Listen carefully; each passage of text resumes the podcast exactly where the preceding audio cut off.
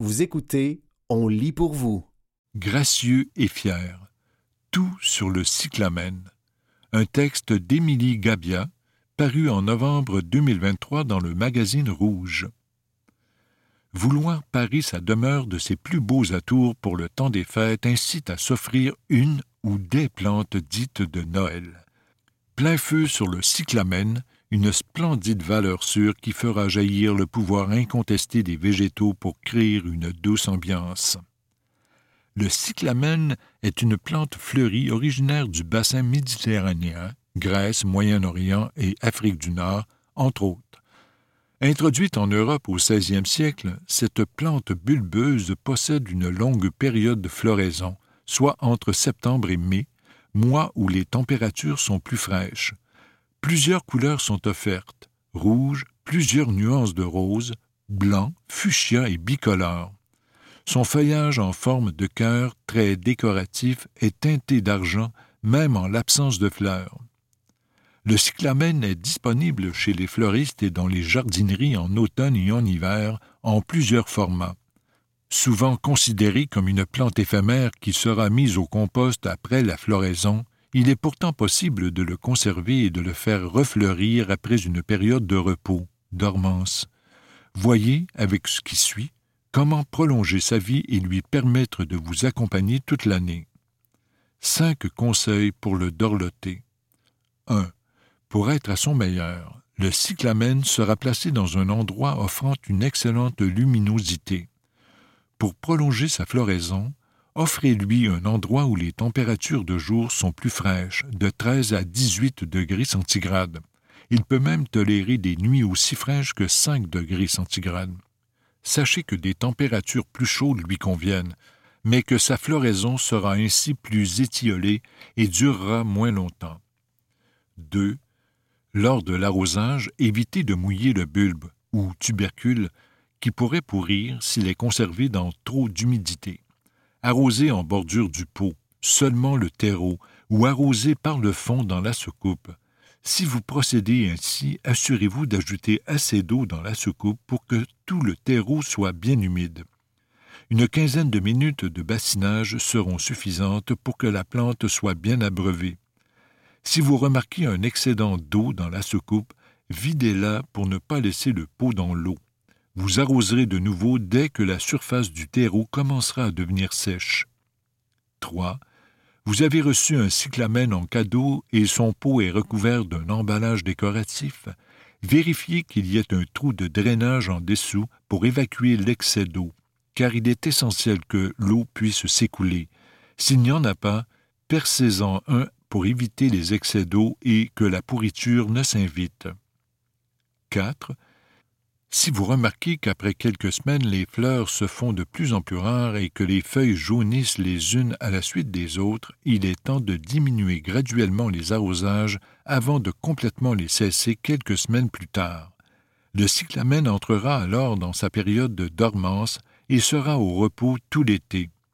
Dès septembre ou octobre, trois mois après le début de la dormance, recommencez les arrosages avec parcimonie jusqu'à ce que de nouvelles feuilles apparaissent. La floraison surviendra quelques semaines plus tard. 5. Vous avez un chat qui a la fâcheuse habitude de mâchouiller toutes les verdures qui se trouvent sur son chemin. Sachez que le cyclamen est toxique. Prévoyez de le placer hors de la portée des animaux. L'anecdote d'Émilie. Ma grand-mère adore les cyclamènes. Dès que j'ouvre la première boîte de cyclamen du premier arrivage d'automne à la jardinerie, je sais que je dois lui en mettre de côté pour une livraison spéciale. Surtout qu'elle leur fait toujours honneur en réussissant à les conserver en fleurs pendant six mois, signe qu'elle en a déjà cultivé plusieurs et qu'elle connaît l'endroit parfait pour qu'il reste beau et fleuri aussi longtemps. Son bord de fenêtre de salon a déjà hâte de voir arriver les petits nouveaux à découvrir. Les cyclamènes de la série néerlandaise Degix offrent une floraison différente et originale. Le plant sera couvert de fleurs lorsque vous le trouverez sur les étalages de votre jardinerie préférée. Les pétales pointent vers le bas et les sépales blancs présentent un contraste unique. Le feuillage marqué d'argent est aussi très décoratif. Sur le marché depuis peu, cette série est offerte en trois couleurs. Le coup de cœur d'Émilie. Coquette version mini. Les cyclamènes sont également offerts en version miniature. Vendus en format de 2,5 pouces, ils sont très mignons et idéaux pour une panoplie de projets.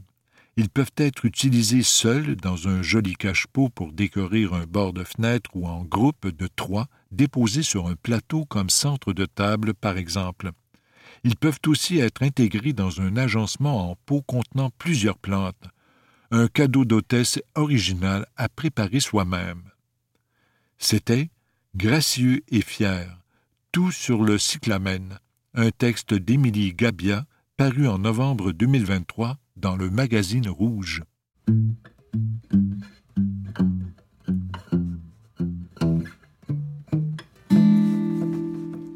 Le bon côté de l'anxiété.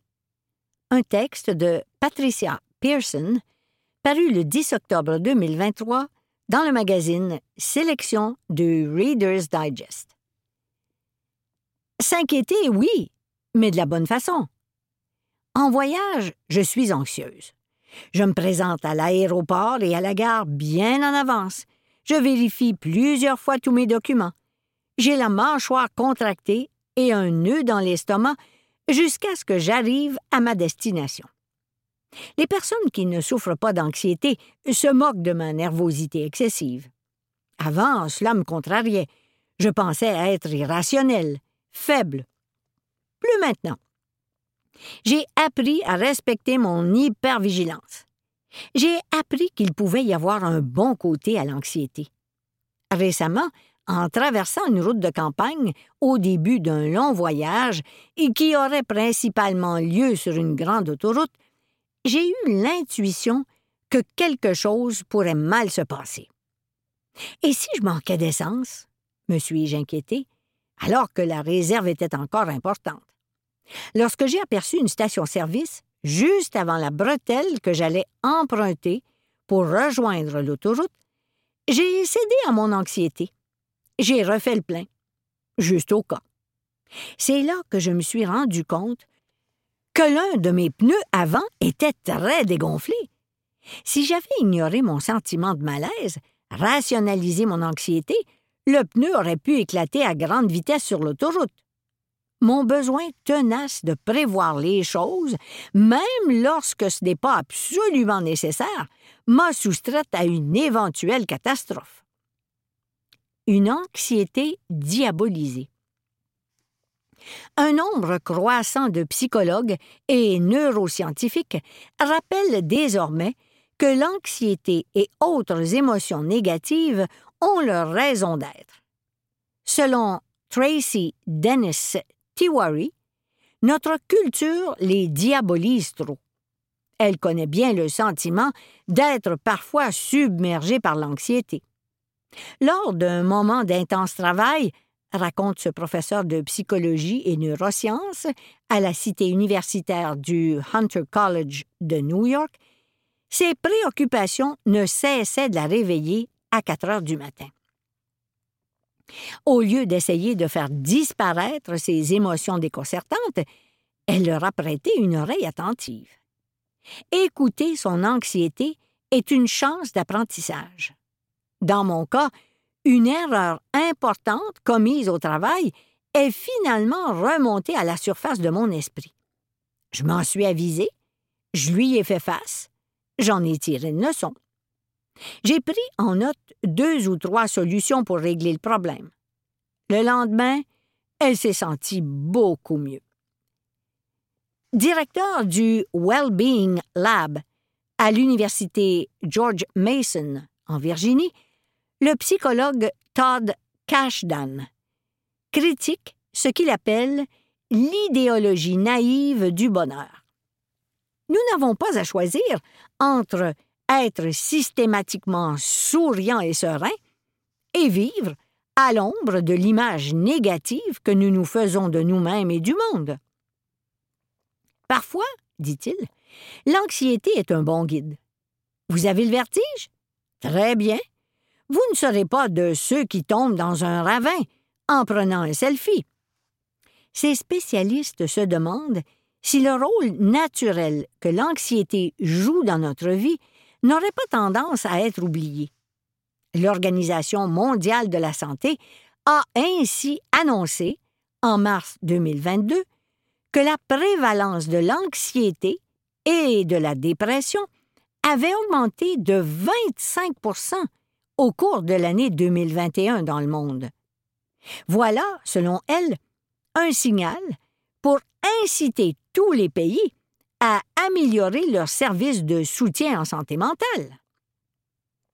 Mais a-t-on vraiment affaire à un problème de santé publique? Ne pourrait-on pas plutôt dire que des millions de gens ont raison d'éprouver des sentiments d'incertitude, de stress et de peur? La différence est importante. Aux États-Unis, par exemple, le ministère de la Santé et des Services sociaux recommande désormais le dépistage systématique de l'anxiété par les médecins de famille. Bien. On reconnaît ainsi l'effet des troubles anxieux sur les personnes à risque. On peut tout de même se demander si ce genre de mesure ne fait qu'en pousser certains au traitement et aux médicaments. Aurions-nous perdu de vue les avantages de nos doutes et de nos inquiétudes? On peut traverser des phases de désarroi sans être pour autant atteint d'un trouble mental, expliquent les psychologues comportementalistes. L'anxiété est une stratégie d'adaptation développée au cours de l'évolution humaine. Elle nous aide à nous préparer à un avenir incertain, à rester vigilants. Note Tracy Dennis Tiwari. Elle contribue à la projection de solutions à des problèmes éventuels. D'un point de vue évolutionniste, l'anxiété est la meilleure émotion pour nous aider à gérer l'incertitude, affirme-t-elle, car elle nous force à exécuter ces simulations de type euh, et si la neuroscientifique Wendy Suzuki de l'Université de New York dit de même. Si on réduit l'anxiété à une émotion à éviter, à atténuer ou dont il faut se défaire, non seulement on ne résout pas le problème au sujet duquel on est alerté, mais on manque également une chance d'utiliser le pouvoir générateur de l'anxiété. Générateur en ce que cette émotion peut nous encourager à nous arracher à une situation qui ne fonctionne plus pour nous, à trouver l'énergie pour débloquer les choses. En état anxieux, en effet, la quantité de dopamine dans le cerveau augmente, ce qui nous force à agir. Il y a des millions d'années, cela voulait dire, par exemple, chercher un abri pour échapper à des prédateurs. Aujourd'hui, c'est peut-être plutôt quitter un travail en raison d'un patron au comportement difficile. Si l'on n'affronte pas son anxiété, on en perd les avantages et l'on peut même aggraver la situation. J'en suis l'exemple parfait. J'ai longtemps caché, sans les ouvrir, toutes les enveloppes reçues du fisc dans un tiroir, même si, vraisemblablement, il ne s'agissait que de mise à jour de routine ou de banal rappel. C'était devenu une véritable phobie. Selon Alice Boyes, titulaire d'un doctorat en psychologie clinique, gérer des sentiments déplaisants en les évitant ne fait que renforcer l'insécurité, car on se conforte ainsi dans la conviction d'être incapable de résoudre les problèmes. Avec le temps, vous vous sentirez de moins en moins compétent. Vous écoutez Le bon côté de l'anxiété, un texte de Patricia Pearson, paru le 10 octobre 2023 dans le magazine Sélection du Reader's Digest. Comment maîtriser son anxiété? La clé est de maîtriser son malaise avant qu'il ne vous submerge comme on s'occupe d'un jardin pour éviter que les mauvaises herbes l'envahissent. Mais comment faire? Parmi les solutions possibles, Wendy Suzuki, de l'Université de New York, évoque la méditation, l'exercice, les connexions empathiques, comme le bénévolat, l'accès à la nature et le recadrage mental de l'expérience vécue. Mais quelle est la meilleure façon de gérer son anxiété? La neuroscientifique raconte le cas d'un entrepreneur de start-up qui commençait à se sentir intimidé par tout ce qui pourrait mal se passer dans son projet à haut risque. Cela générait toutes sortes de et si qui l'empêchait de dormir. Il dramatisait. Puis, après avoir discuté avec un vieil ami et mentor, il a fait appel à un nouvel outil, le recadrage. Il a transformé ces et si en liste de choses à faire en vue d'un objectif. Si cela se produisait, que pourrais-je faire? Eh bien, je pourrais faire euh, X. Tracy Dennis Tiwari confirme que ce recadrage est essentiel.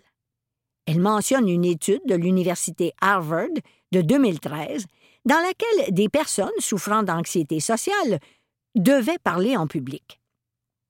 Les chercheurs ont indiqué à certains sujets que le fait d'avoir les paumes moites et la bouche sèche ou les genoux qui flageolent était bon signe, un outil de gestion positif qui optimisait le corps pour bien se tirer d'affaire. Les orateurs nerveux qui avaient entendu ce message présentaient une tension artérielle plus basse et un rythme cardiaque plus lent. En d'autres termes, ils avaient trouvé le juste milieu, leur permettant d'être prêts à relever le défi sans être distraits et alarmés par leur propre nervosité. Il s'agit d'une découverte remarquable. Ce qu'elle révèle, c'est que nous pouvons reformuler nos peurs pour qu'elles nous aident. Il y a plusieurs années, j'étais la dernière d'une longue liste d'intervenants à un événement TEDx. Le théâtre était trop climatisé. J'attendais, assise et frissonnante, de plus en plus nerveuse, craignant d'oublier mon discours au sujet d'un livre que j'avais récemment écrit sur la mort.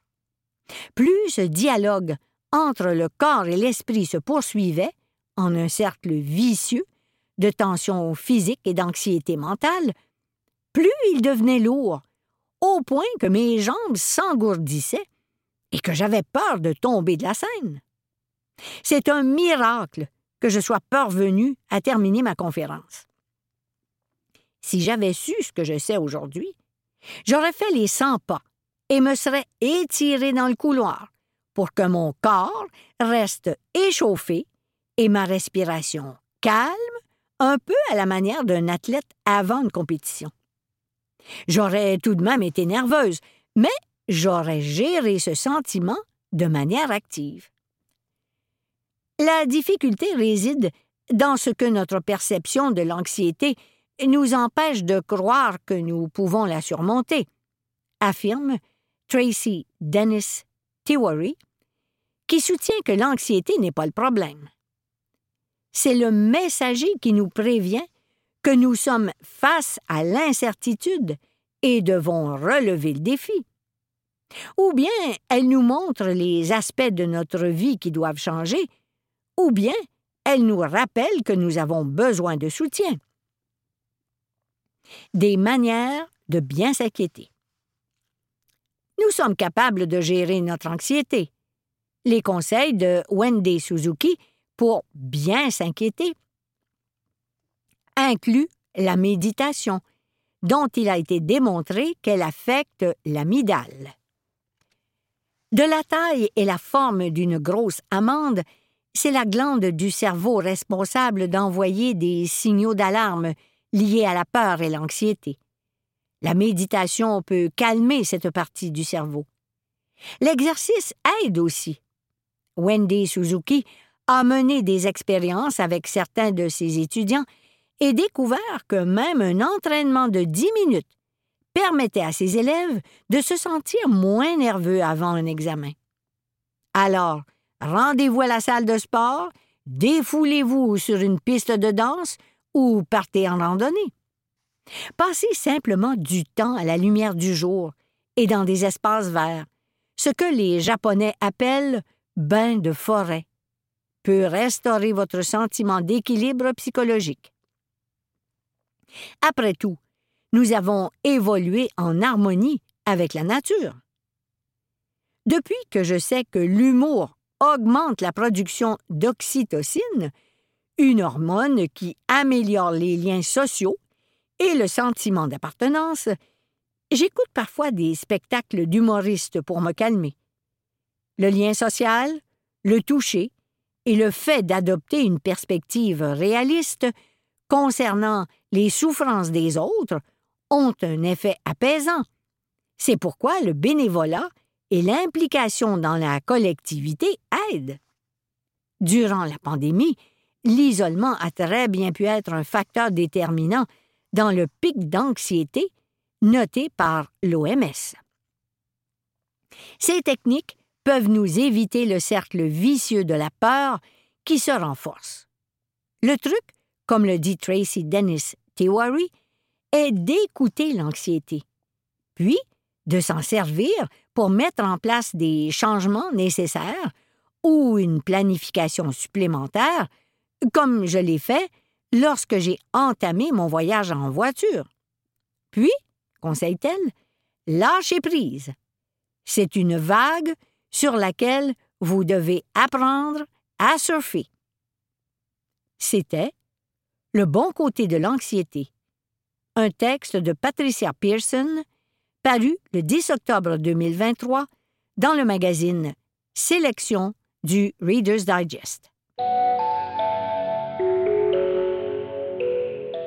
Le prix Nobel 2023 en sciences, les vaccins à ARN des points colorés et le monde des électrons. Un texte d'Annie Labrec, paru le 6 octobre 2023 dans le magazine Québec Science. Voici les découvertes scientifiques récompensées par les prix Nobel remis cette semaine. Les vaccins à ARN, prix Nobel de médecine ou physiologie. Les scientifiques Kathleen Carico et Drew Weissman ont reçu le prix Nobel de médecine pour leurs travaux sur le développement des vaccins à ARN messagers, ARNM. C'est grâce à ces recherches que le monde entier a pu obtenir si rapidement des vaccins efficaces contre la COVID-19. Si certains vaccins sont fabriqués à partir de virus inactivés ou affaiblis, comme celui contre la grippe, les vaccins à ARNM fonctionnent en exploitant seulement certaines composantes du virus ciblé. Cela permet de produire de grandes quantités de vaccins beaucoup plus rapidement. Les deux scientifiques qui ont été collègues à l'Université de Pennsylvanie, se sont intéressés dès la fin des années 90 à l'ARNM et à son interaction avec le système immunitaire. Ils ont réalisé que l'ARNM avait un potentiel thérapeutique grâce à l'information génétique qu'il contient. Le vaccin fait pénétrer un petit brin d'ARNM dans nos cellules. Celle-ci décode le message qu'il porte en lui, un peu comme si elle lisait un manuel d'instructions, afin de construire des protéines issues du virus à combattre. La présence de ces protéines active le système immunitaire et lui enseigne à reconnaître le virus lors d'une infection subséquente. Des flashs lumineux ultra rapides, prix Nobel de physique. Le prix Nobel de physique a été attribué à Pierre Agostini, Ferenc Krauss et Anne L'Huillier pour leurs expériences mettant en lumière le monde des électrons à l'intérieur des atomes et des molécules. Chacun et chacune à sa manière, ces scientifiques ont réussi à générer des impulsions lumineuses d'une extrême brièveté de l'ordre de l'attoseconde. Une attoseconde est si courte qu'il y en a autant en une seconde qu'il y a eu de secondes depuis la naissance de l'univers, explique le comité Nobel. Des impulsions lumineuses aussi courtes servent à suivre le déplacement des électrons dans les atomes et à étudier leur interaction. Dans le Washington Post, un physicien les compare aux pales d'un ventilateur qui, en tournant, sont impossibles à distinguer les unes des autres. Cependant, en projetant une lumière stroboscopique, chaque pale devient discernable. C'est également ce qui se produit avec les atomes lorsqu'ils sont exposés à une impulsion lumineuse, facilitant leur étude plus approfondie. Les points quantiques. Prix Nobel de chimie. Le trio composé de Mungi Bawendi, Louis Bruce et Alexei Ekimov a été récompensé par le prix Nobel de chimie pour la découverte et la synthèse de points quantiques. Ces particules sont si petites qu'on croyait qu'elles seraient impossibles à fabriquer. Pourtant, aujourd'hui, ces points colorés sont couramment utilisés dans les écrans, ordinateurs et téléviseurs QLED et trouvent des applications dans le domaine médical. Les points quantiques sont des nanocristaux semi-conducteurs qui présentent des propriétés et des couleurs différentes selon leur taille. Lorsque la particule ne mesure que quelques nanomètres de diamètre, l'espace disponible pour les électrons diminue. Cela affecte les propriétés optiques de la particule.